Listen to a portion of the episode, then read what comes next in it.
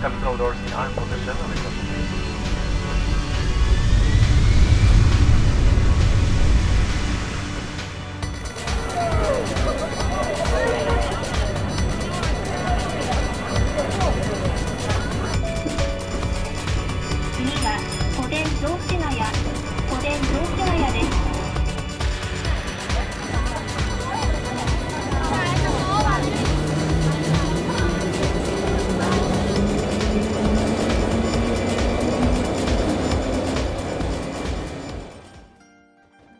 Bienvenidos a bordo, esto es Arquinómades, el primer podcast del viaje a arquitectura. Y hoy nos vamos a ir de viaje al gigante asiático, nos vamos a China, un país muy particular, un momento que marca una quiebra en la dinámica del viaje a arquitectura. Y, bueno, les voy a empezar a tirar unos wikidatos de China para que se vayan haciendo una idea de lo que es este país gigantesco, que es el tercer país más grande del mundo, sin contar Antártida. Son 1.400 millones de personas. Eh, me encantaría que hiciéramos un dato, que alguien ahí me agarre la calculadora y me diga cuántas veces entra Uruguay dentro de China, tanto en población como en extensión. Y bueno, tiene esta cuestión tan particular de que fue un país muy cerrado por muchos años eh, y hace unos 60 años se empezó a abrir a lo que es el, mundo, a lo que es el mercado y bueno, ha avanzado tremendamente a pasos agigantados a punto de que es la, la potencia yo me atrevería a decir la, potencia mundial en este momento, tanto desde infraestructura, de avances tecnológicos, poder, bueno. Mm, así que bueno, me acompañan acá eh, Seba. ¿Qué tal? Buenas noches. El Nico. ¿Cómo andan? ¿Todo bien? Y Sisi. Hola a todos. Y bueno, como les decía, em, en el viaje uno, bueno, hablamos de Japón el capítulo pasado y bueno, después nos vamos a China en ese momento se separa el grupo de viaje entre los que hacen doble triangular, que van para Estados Unidos y hacen Estados Unidos por su lado, y después el grupo que se queda en lo que es el bloque de Asia, eh, más propiamente dicho. Es un bloque bastante cerrado desde lo que es la organización del viaje, porque em, tenemos, bueno, ya los pasajes armados, eh, los hoteles, eh, todo lo que es la gestión. Se dice que uno va en excursión, pero en realidad la excursión no es tal. La excursión es que bueno, los traslados internos y todo eso, pero sí marca un punto muy distinto en lo que es la dinámica del viaje, ¿no? El pasar, a, yo lo llamo lo que es la vida de rico, ¿no? De, pasar a, que te vayan a buscar al aeropuerto, eh, ir a un hotel, tener cama para vos solo, tener el desayuno todos los días. El desayuno. Qué cosa hermosa. La convivencia que se genera con, con los pares dentro del grupo personalmente, no sé si a ustedes les pasó lo mismo, eh, se afianza un montón, porque realmente es como, la, es la parte de viaje de egresados, que aprendes un montón, pero estás todo el tiempo con ellos. Lo que tiene que cuando vos, en nuestro caso con Eri no nos pasó porque, bueno, eh, fuimos como pareja, pero los que no, los que no van con su pareja, empiezan a la convivencia de dormitorios, o sea, los cuartos se dividen de a dos hasta cuatro personas dependiendo del hotel. Entonces ahí ya empiezan a interactuar más cercanamente entre ellos. Y, me refiero a que la mayoría de esos grupos son eh, armados desde antes de empezar con este bloque. O sea que son personas que si bien tienen una relación, pero ahora empiezan a convivir entre ellos. Y, bueno, nada, la, mayor preocupación es, eh, bueno, ¿con quién voy a desayunar hoy? Qué me voy a comer de este rico y abundante desayuno buffet y a ver a dónde, qué obra magnificente de coljas voy a conocer hoy. Así que se podrá imaginar que es una época que al menos yo guardo con mucho cariño. Yo que no fui a China, se me ocurren un montón de preguntas para hacerles para tratar de, imaginarme ese lugar. Lo, primero que se me viene a la mente es saber qué sintieron la primera vez que pisaron una calle en China saber que uno está del otro lado del planeta, de lo que estamos acostumbrados, ese país que tantos imaginarios tiene desde chicos, en los juegos, en las cosas que compramos, hoy en día con toda esta cuestión de pandemia, como que también es un lugar que mueve muchos imaginarios, que no pasa desapercibido por el mundo. O sea, ¿qué, se siente estar ahí? Bueno, cuando llegué, lo primero que pensé es cuánto movimiento que hay. Enseguida te das cuenta de la escala del movimiento de la gente, de hay, como un relajo pero con orden allá. Es como es una una dinámica tremenda y hay un contraste muy grande entre, por ejemplo, el centro el centro comercial y, más los lados más como barriales donde se mantiene más la dinámica un poco más tradicional, las calles eh, donde una calle es bicicleta, pasan autos, pasan eh, motos, la gente, está todo en dentro de una misma calle, no hay vereda, por ejemplo. Y ahí, bueno, es todo un, un relajo total.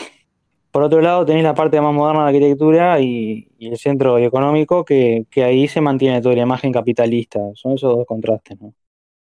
Y te sentís muy lejos, más lejos que Japón. A mí eh, es como una cosa muy, muy loca y muy graciosa, pero claro, yo nunca me vi a mí mismo parado en China. Eh, fue como que, ta, llegamos a China, estamos en el ómnibus, vas viendo, te vas eh, dando cuenta de dónde estás y por qué estás ahí. Llegamos al hotel y bueno, con, con Eri y con Ine, una amiga que también viajó con nosotros, decidimos que había que ir a comer algo, teníamos hambre. Entonces, ¿qué hicimos? Bueno, vamos a buscar un súper, fuimos hasta ese súper, pero claro, eh, caminar por las calles de China no es como caminar por las calles de- del- del otro lado que veníamos, que era de Japón, que uno viene con la idea de la prolijidad absoluta, de que van como en una línea. Acá no. Y cuando llegamos a la esquina, le digo a Eri, che, Eri, dame la mano para cruzar. Y ella me dice, no, ¿qué te voy a dar la mano? Ni que yo fuera una gurisa chica. Bueno, bueno, está. No pasa nada.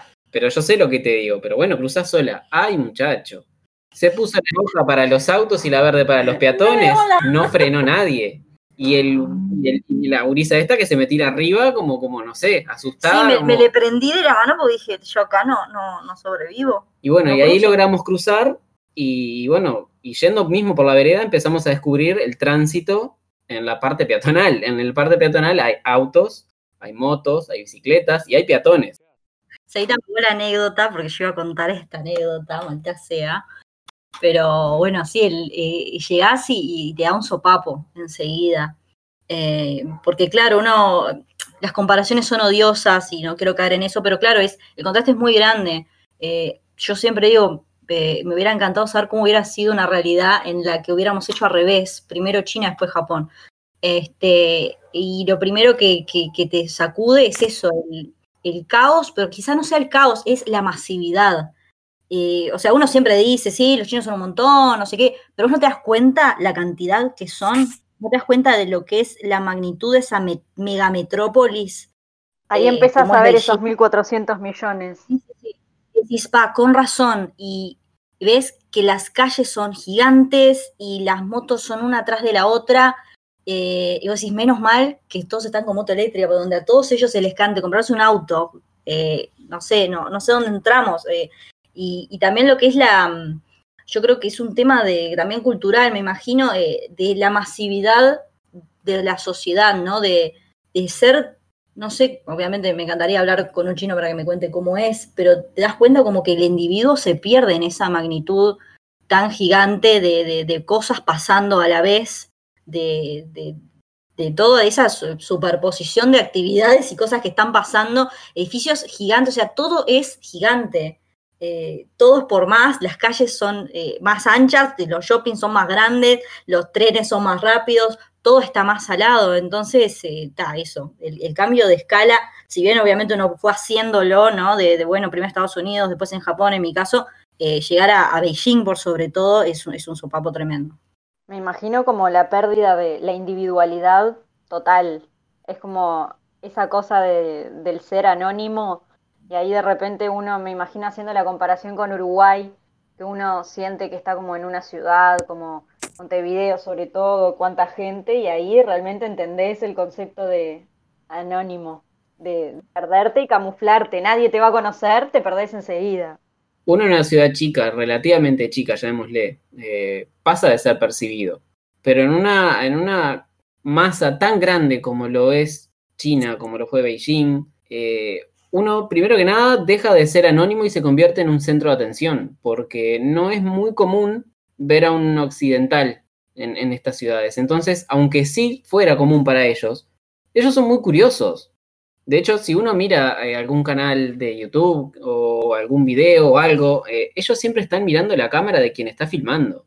Como si la cámara que está filmando fuera la pantalla y ellos están viendo en esa pantalla que no hay. Entonces vos te estás caminando por ahí, te están sacando fotos, se te están acercando a charlar porque quieren saber. Quieren saber cosas que, quieren entender por qué estás ahí. Y uno quizás en ese momento, viniendo de, como decíamos recién, de, del anonimato y de la prolijidad absoluta casi que hasta un poco enfermiza de cómo es Japón, eh, pasás a ser un centro absoluto de atención y a uno eso le, lo choca. Porque uno viene acostumbrado de su ciudad, de caminar en paz y de repente estar ahí enfrentándose al contacto eh, casi como que invadiendo tu espacio personal. Si bien en el capítulo de Japón dijimos que es cuando uno le empiezan a sacar fotos, en eso quizá él no, se daba tanto a todos, ¿no? Capaz que se daba más con los, con los compañeros que, yo qué sé, rubios y cosas que llaman un poco más la atención. Pero claro, eh, primero que nada eso, ¿no? China es tan, tan, tan grande, tiene tanto turismo interno, eh, que claro, vos ibas a la muralla y capaz que había, había una persona que venía de una China rural y nunca había visto una persona como vos, nunca había visto una occidental. Entonces, claro, es, una curiosidad.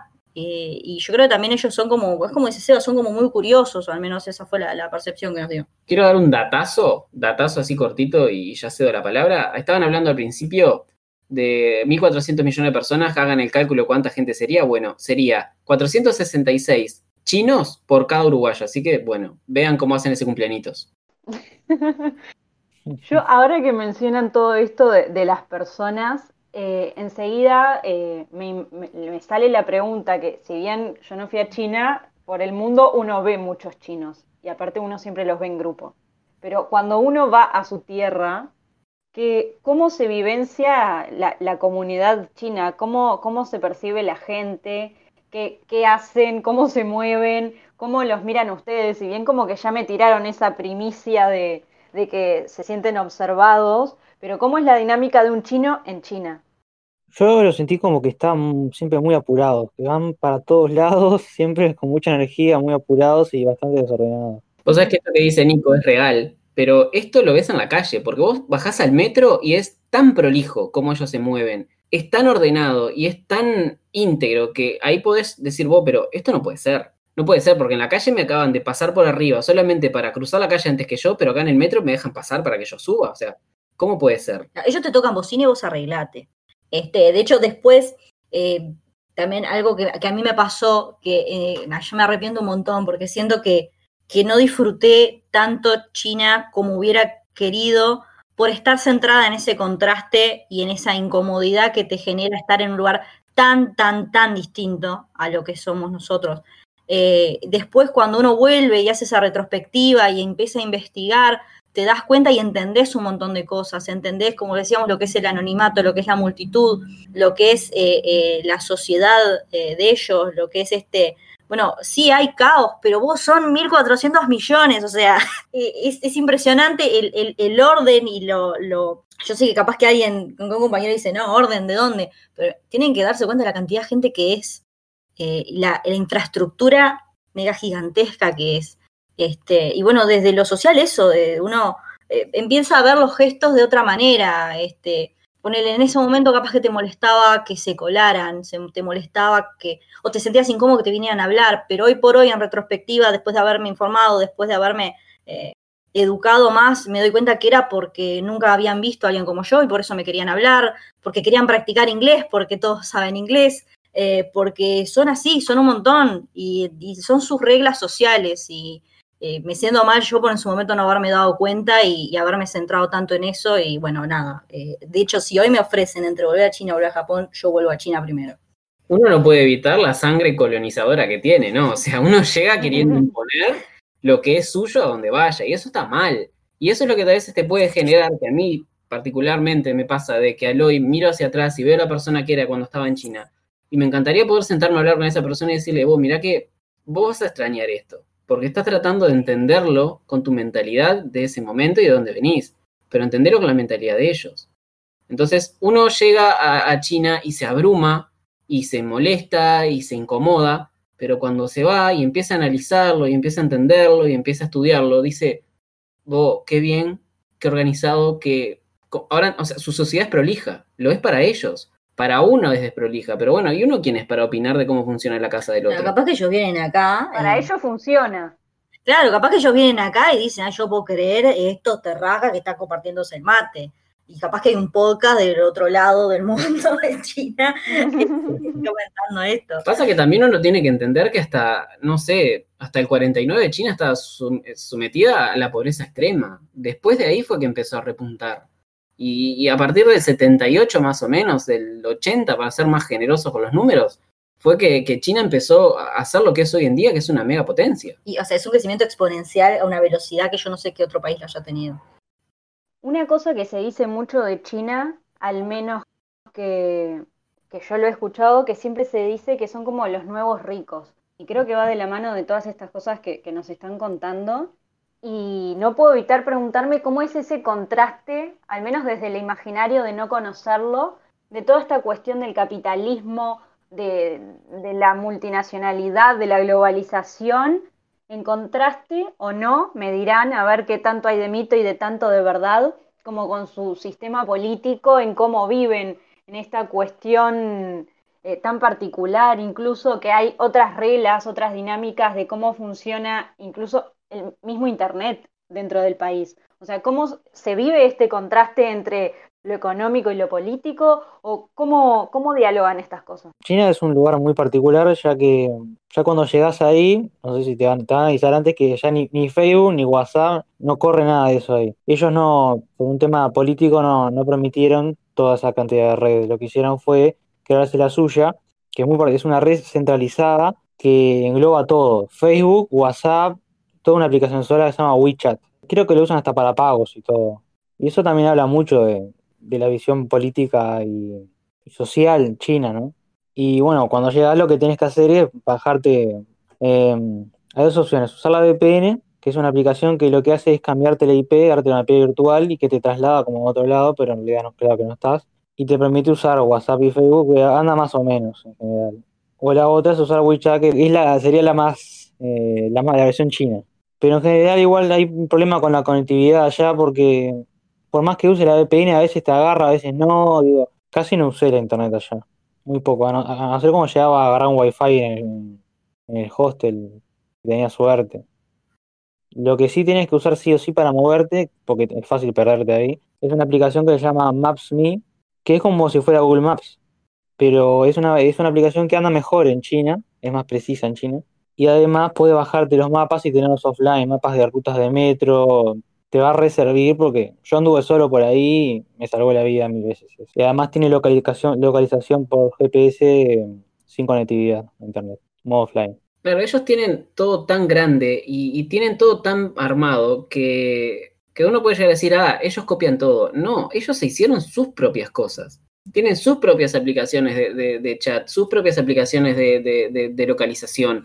De hecho, me acuerdo que, como por ejemplo en, el, en Nueva York, tiene su propia aplicación del metro. China también tenía su propia aplicación del metro y es súper efectiva, tan efectiva como la de cualquier otro país. Lo que pasa es que, claro, la información de ahí es tan difícil que llegue correctamente y entera hacia nuestros países o hacia otras partes del mundo, porque hay una gran cosa que se llama el interés económico. Entonces, claro, uno dice, ah, ellos tienen su WeChat, y bueno, pero nosotros tenemos WhatsApp, ¿y WhatsApp de quién es? Entonces, ¿qué tiene de malo? O sea, mi país no tiene su propia red de, de, comunicación y está muy bueno, está de más, poder haber podido probar este tipo de aplicaciones en ellos. Y como dice Nico, el tema de la VPN, claro, porque yo no le iba a decir a mi familia, che, bájense WeChat. Para hablar con ellos, 15 días. Pero para ellos es súper funcional. Y para mí está bárbaro.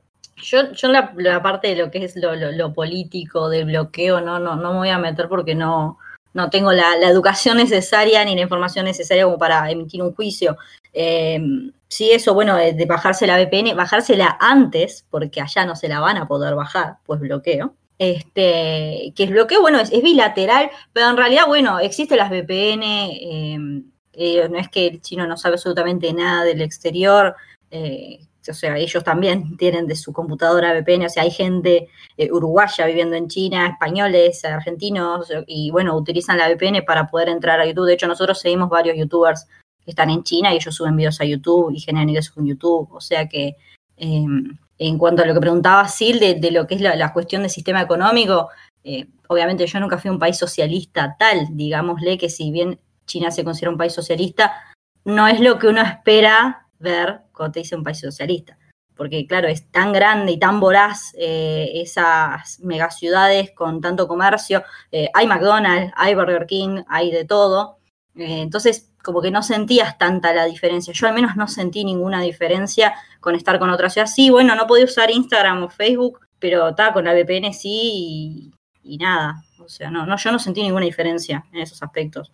Bueno, entonces cuéntenme, por ejemplo, una anécdota que digas, esta es la anécdota que siempre cuento de China. Ya te contaron la de cruzar la calle por primera vez, así que díganme como esa anécdota infaltable, eh, diviértanos un poco. Yo tengo una, que es la, para mí es, mi anécdota, que el día que yo me muera va a estar en mi epitafio. Eh, me enteré de esto a los años de estar en de haber ido a China, o sea, estando ya acá en Uruguay. Eh, fuimos a la, a la muralla china, precioso, un paisaje soñado, eh, sin palabras.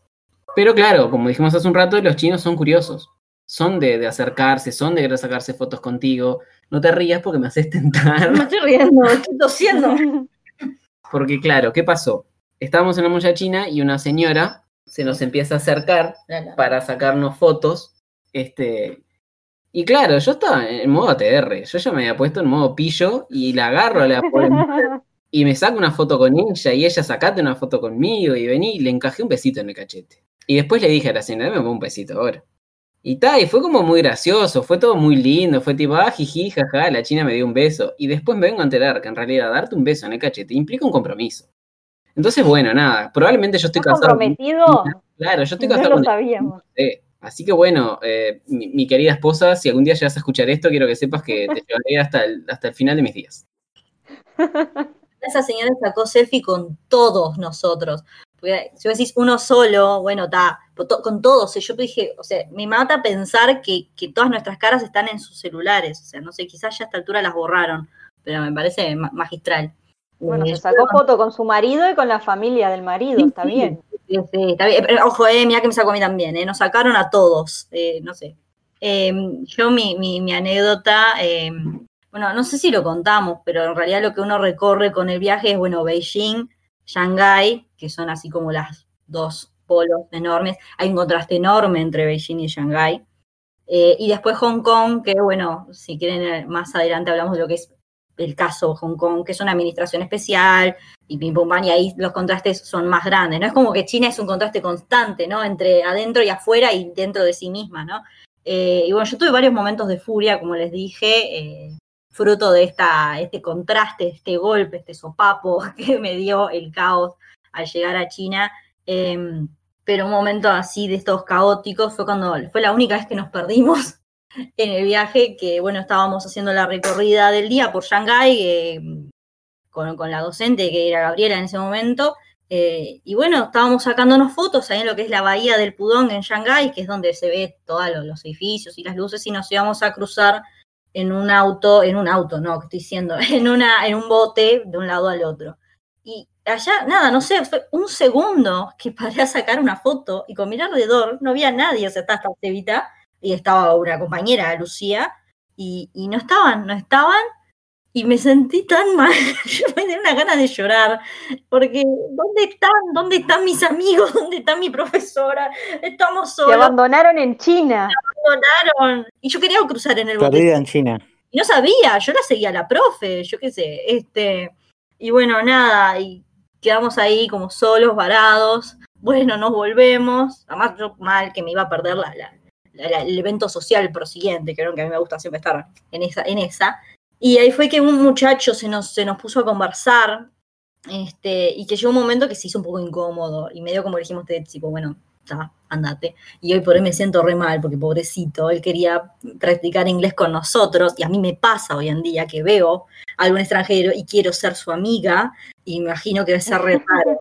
Entonces, eh, bueno, al final volvimos y después nos enteramos que los profes estuvieron rato llamándonos, tipo, Eri, Seba, Lu, ¿dónde están? Y nada, me, me, puse muy triste de imaginarme eso. A mí me pone mal por el muchacho porque, claro, hay que entender el timing de lo que estaba pasando. Estábamos perdidos, estaba lloviznando. Claro, pobrecito, Entonces, bueno, tal, lamento mucho haber sido tan grosero en tu casa, pero estaba mal, estaba triste y estaba asustado. Estábamos perdidos, señor. Pero bueno, volvimos bien, ¿eh? O sea, tampoco era que no íbamos a hacer volver, pero nah, es feo sentirse perdido.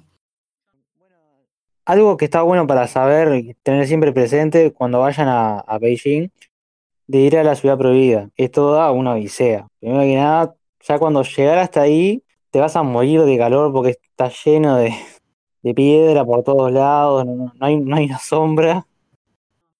Y bueno, y dentro de la ciudad prohibida está divina, era la ciudad donde supuestamente, es la ciudad donde estaban los, los reyes, el, emperador de China y toda la familia, los nobles de. Por eso se llama prohibida, porque no tenía permitido el acceso a nadie que no fuera noble. Y algo muy interesante, interesante. sí, claro, por eso se llama prohibida. Algo que está muy bueno para tener en cuenta que no mucha gente lo sabe, me lo contó un local de allá. Atrás de la ciudad prohibida hay como una especie de, de cerrito que esté todo como un parque público también, está divino, y va subiendo hasta allá arriba, y resulta que hay como un templo arriba, resulta que era un lugar que lo usaban los emperadores como mirador, y ahí tenía una vista completa de lo que es la, la ciudad prohibida, es una panorámica tremenda, sentís un emperador allá arriba. Está para en cuenta, está muy bueno, no perdéselo. Se llama Jin Shang Park. Bueno, así como Nico menciona estos, este lugar imperdible dentro de Beijing, este, yo siempre comento que para mí la, la arquitectura que vi en China fue la mejor arquitectura que vi en todo el viaje. Eh, creo que hay muchas cosas muy particulares, muy- una arquitectura como que no encontrás en ningún otro lado. Eh, entonces, bueno, imperdible, por favor, el Galaxy Soho es una cosa que me dan ganas de llorar cuando pienso en cuando entré al Galaxy Soho. Este, bueno, todo lo que es la, la- la- la ciudad, la bahía del río que hay en Shanghái, ese contraste entre lo que es un Shanghái, el Shanghái viejo y el Shanghái nuevo, tiene edificios tan, tan altos que, que hace que parezca que los edificios de Manhattan son una cagada. Yo soy un bicho muy, ciudad, muy de ciudad, un bicho muy urbano, entonces para mí, donde cualquier lugar donde yo vea edificios grandes que hacen luces, yo estoy chocha, ¿viste? Y por suerte de eso hay, en, no sé, tanto eh, en, en las tres ciudades que visitamos, eh, por suerte hay, hay un montón, y todos tienen su show de luces y todos tienen el- todo el marketing alrededor de, de eso. El CCTV para mí es el edificio más espectacular que vi. Eh, no sé si, si es un, tema de, de- expectativa o qué, pero eh, no sé. De- dentro de lo que es lo experimental y lo de crear lo imposible, es un despelote. O sea, te lo pongo. Es el más lindo, más lindo no, más zarpado, que no es lo mismo. Eh, está ahí en el top 3, ¿eh?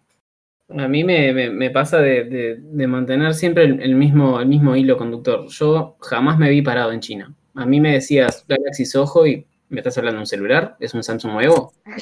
Eh, me hablas del CCTV y no, no sé, yo qué sé, no sé, sé- no sé Pero recordemos que vos no sos estudiante de arquitectura, entonces Claro, lo viste desde otro punto. claro, yo un día me dijeron, "Me vamos a ir a ver este edificio acá, no sé qué, y yo, bueno, dale, vamos. O sea, yo me prendía todo porque me encantaba todo. Y de repente me mostrás esas curvas, esas, esas siluetas, esa forma blanca hermosa. Y ahí conocí lo que, quién era Zaha Hadid y qué es lo que hizo y por qué. Y, de verdad quiero mantener eso. El, el Galaxy Soho es, es una cosa imperdible. Después quiero reivindicar lo mismo que decía Nico. La, la ciudad prohibida es una cosa in- increíble, es, es maravillosa. Sacándole lo, lo que uno pueda llegar a, a no querer en base a lo que uno, como estábamos hablando, de, no estoy acostumbrado a que me pasen por arriba, no estoy acostumbrado a que... Es, es una cosa que uno no puede evitar verla.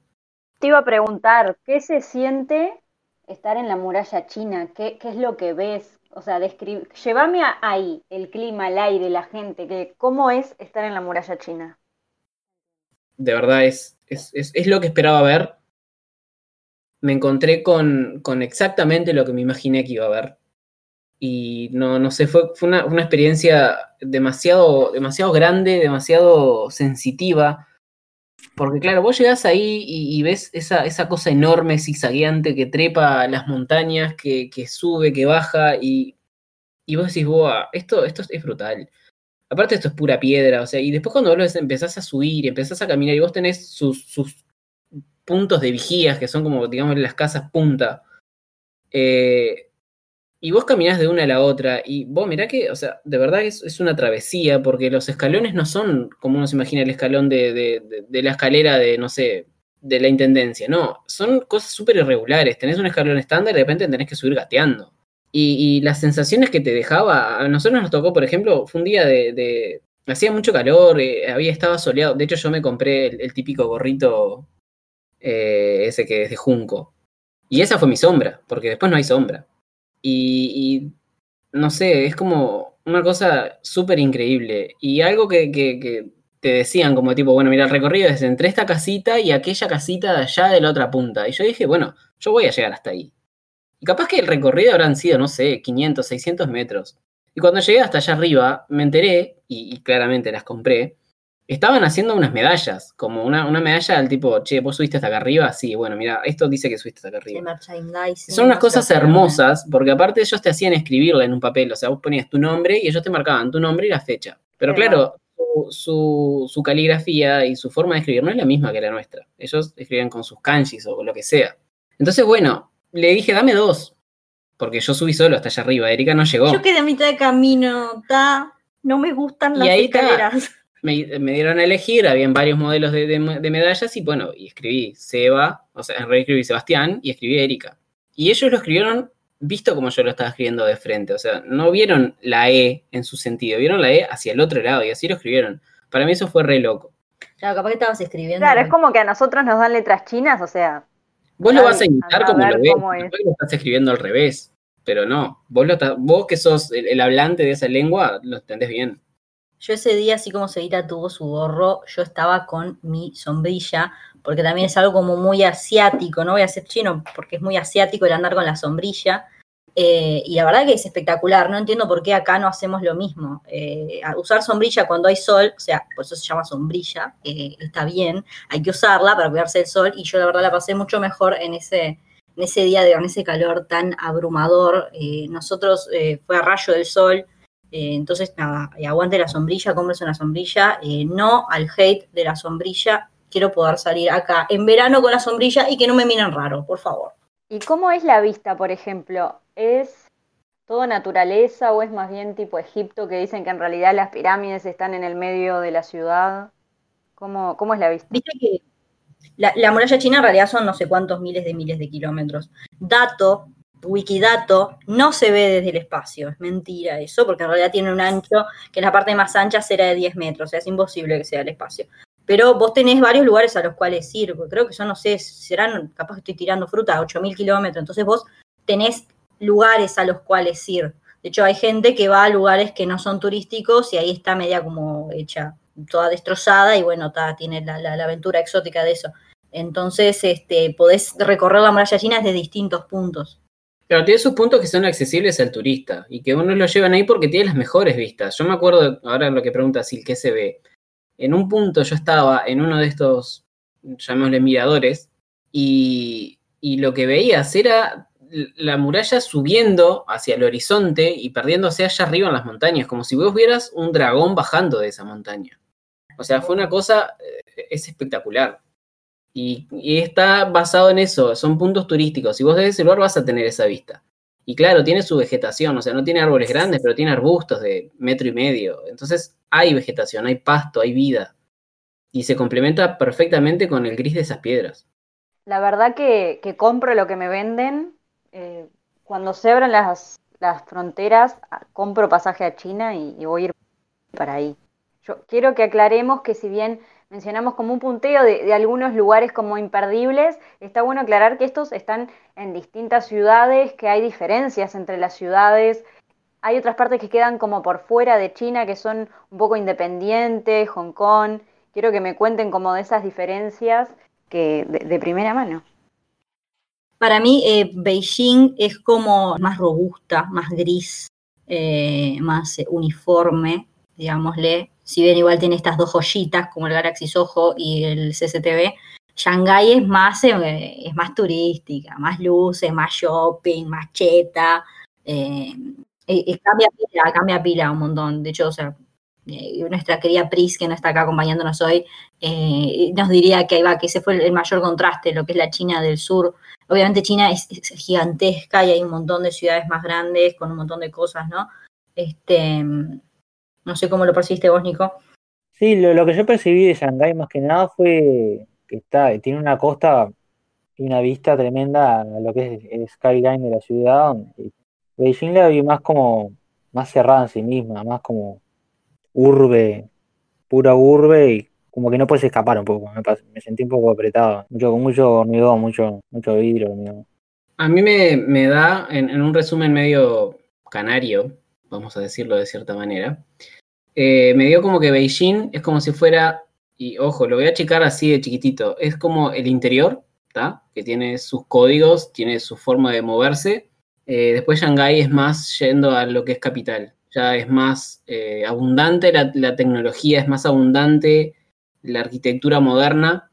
Y después, bueno, ya pasamos a lo que es Hong Kong, que eso es, es una urbe totalmente distinta, una sociedad completamente distinta. O sea, de hecho, mismo dicho por nuestro guía, él, él no se identifica a sí mismo como un chino, siendo que es chino.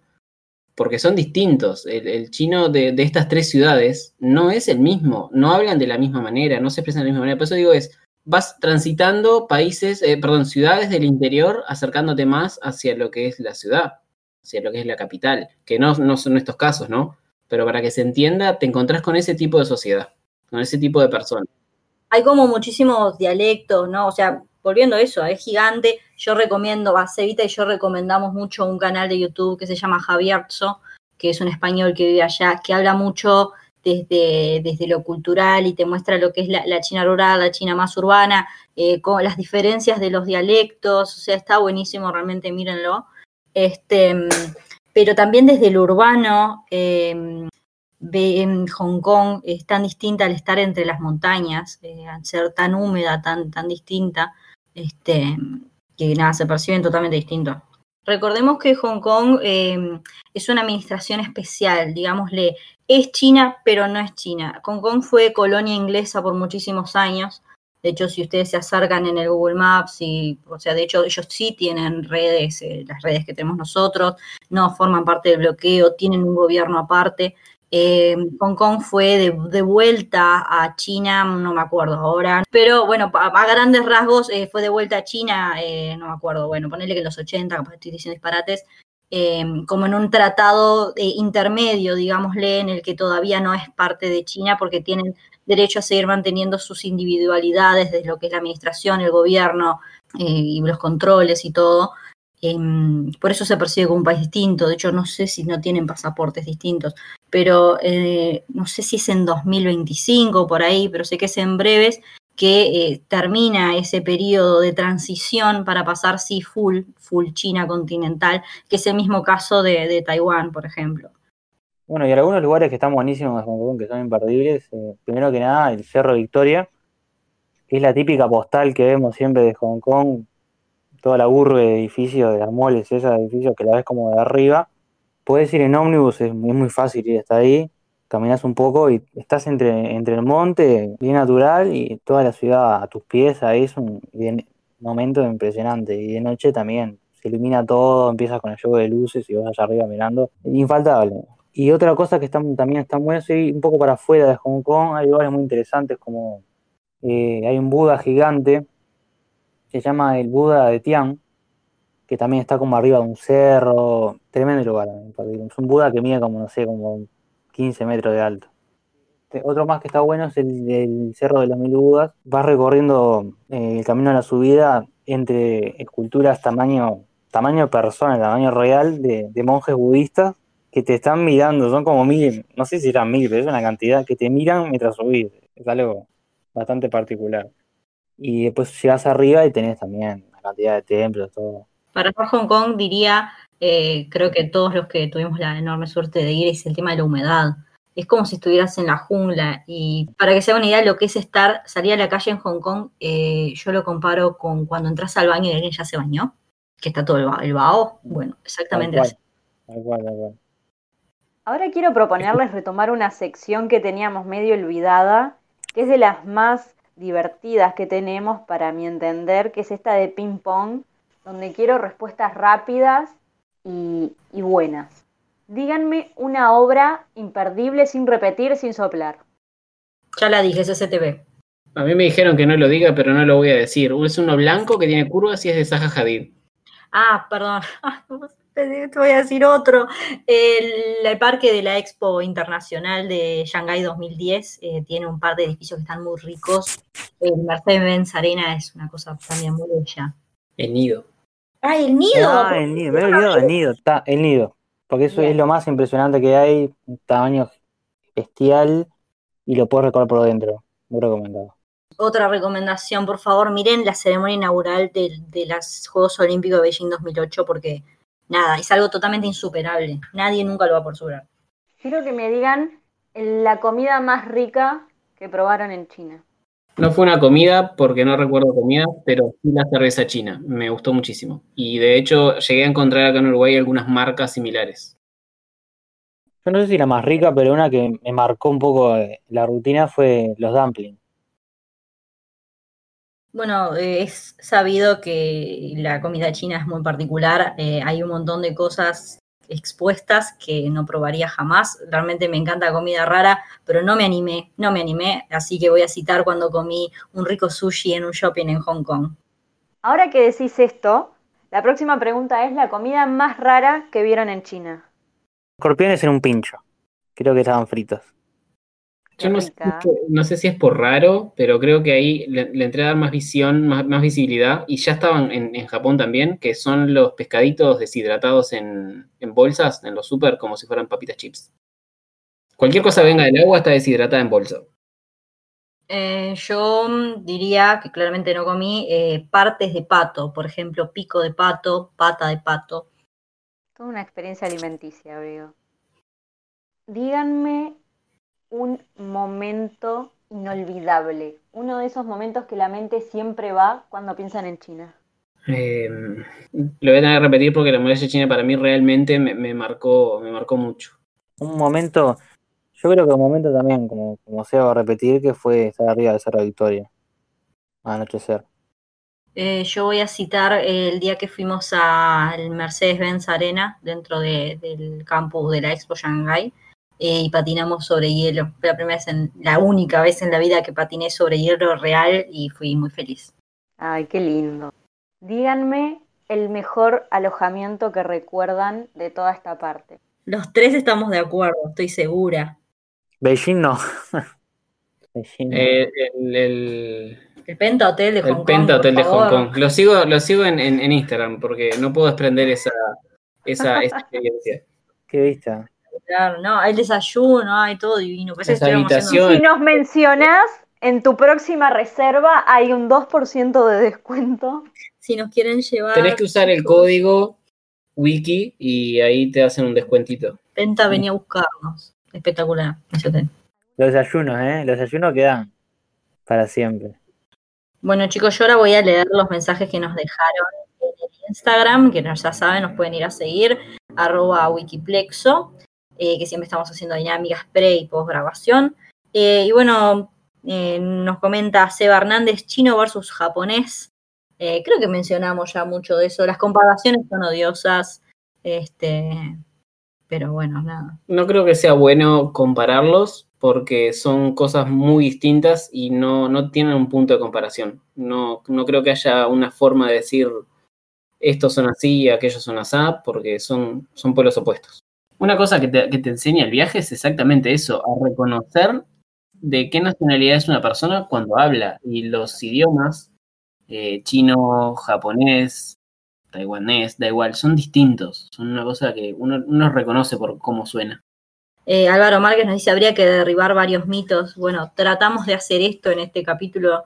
Eh, de hecho, también recibimos un par de, mensajes de, de una compañera de facultad, eh, Kanye Mizuki, que, bueno, tratar de abordar el tema de, de lo que es China desde, mm, bueno, con la delicadeza necesaria en este momento tan particular, eh, con todo lo que ha venido pasando. Se han dado muchas situaciones de, de- odio hacia los chinos, eh, de odio hacia el asiático en general, eh, cayendo todos en, lo mismo. Y bueno, tratamos de transmitir hoy en este capítulo al menos esa visión eh, de, de- de, bueno, ¿no? De, de- apoyar, de, reflexionar y de no promover eh, esos, esos actos totalmente irracionales de odio que se han dado. Después también Seba Hernández nos preguntó eh, sobre Hong Kong, si China es independiente, si Hong Kong es independiente o no, qué dice el hongkonés. Eh, medio que ya lo comentamos. Si quieren saber la, la- la- la realidad cruda política, eh, búsquenlo porque no la sabemos. Pero eh, también hubieron un, mon- un montón de mambos sobre eso en los últimos años. eh, pero bueno, nada, ya hablamos de eso. Y te nos pone situación política con China. Y tampoco, no, no, no, no sé, no podría, no, no podríamos atrever a, a tocar esos temas tan sensibles, como tampoco de la situación política argentina. Apenas creo que podríamos hablar con propiedad de la situación política uruguaya, menos de otros países, así que nada. Muchas gracias a todos por participar. Esperamos que sigan haciéndolo. Nos encanta recibir sus mensajes y sus opiniones, porque la verdad que este podcast está hecho para, para charlar entre esta hermosa comunidad de viajeros, de futuros viajeros, de ex viajeros. Es por y para nosotros, la comunidad viajera. Ahora para cerrar, quiero que me tiren una reflexión final sobre todo este proceso que es China, todas sus vivencias. ¿Qué, les dejó? ¿Qué, no, ¿Qué nos dejó? Y a mí lo que me dejó es el descubrimiento de, que uno tiene que, largarse más y recorrer todo lo que uno puede. Las ganas de conocer lo desconocido y aventurarme. A mí lo que me dejó fue un, enorme contraste y no sé el contraste de, ellos, sino el contraste de mí mismo. A mí me enseñó que me fui con una expectativa de lo que era una sociedad, por lo que me vendían a las películas que no eran películas chinas, eran películas occidentales, que me comí un discurso que no fue el que me encontré y como me sentí desilusionado, en su momento no lo disfruté. Entonces el contraste está en el que al hoy, a tres años básicamente de haber estado allá, me encantaría poder volver, me encantaría poder volver a sentir todo lo que en su momento no pude apreciar y no pude disfrutar. Entonces, mi reflexión es, China hay que vivirlo. Y hay que vivirlo pensando en cómo es ser parte de China. A mí lo que me dejó fue, bueno, la, increíble experiencia de poder vivenciar eh, em, eh, esas metrópolis totalmente imposibles que yo jamás me imaginé poder vivir. Eh, no están los planes de ninguno posible es el poder ir a China, haber podido ir, creo que somos muy afortunados de haber podido vivir eso, de haber podido vivirlo en la época pre-COVID también, que es, eh, algo muy salado, ¿no? De, que nos genera curiosidad cómo será en, un futuro. Y, bueno, eso, ¿no? De esta, lo que siempre hablamos, ¿no? Es nuestra frase de cabecera, como uno el viaje lo, lo, lo vive desde antes en su planeamiento, lo vive en su momento, con, con las condiciones en las que está y, y eh, el contexto, la gente con la que lo vives. Recuerdo recuerdos muy felices de mis días en China y bueno, eh, la constante reflexión al volver que continúa aún tres años después y seguramente siga continuando y espero con ansias el día de poder volver a China y conocer mucho más de ellos. Gracias a todos por escucharnos, espérenos la semana que viene con más países, más dinámicas, más anécdotas, más de todo. Ya saben, el viaje no termina.